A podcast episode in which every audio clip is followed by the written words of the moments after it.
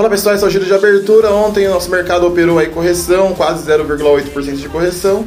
E hoje o investidor está mais atento aí aos dados de inflação, tanto aqui no Brasil quanto nos Estados Unidos. Nos Estados Unidos sai amanhã, e isso vai dizer se a alta da inflação lá é algo momentâneo ou vai ser mais prolongado e vai exigir uma intervenção do Banco Central norte-americano com elevação dos juros.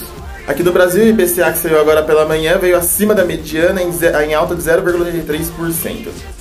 O que já pode dar um direcionamento da quarta-feira que vem com reunião do cupom, já indicando aí que pode ser que venha uma nova alta nos juros.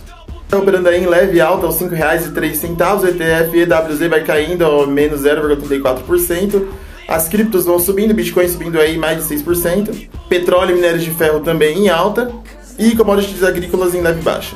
Fica no radar político a extensão do auxílio emergencial e a instalação da Comissão da Reforma Administrativa, que foi anunciada pelo Arthur Lira, presidente da Câmara. Bons negócios!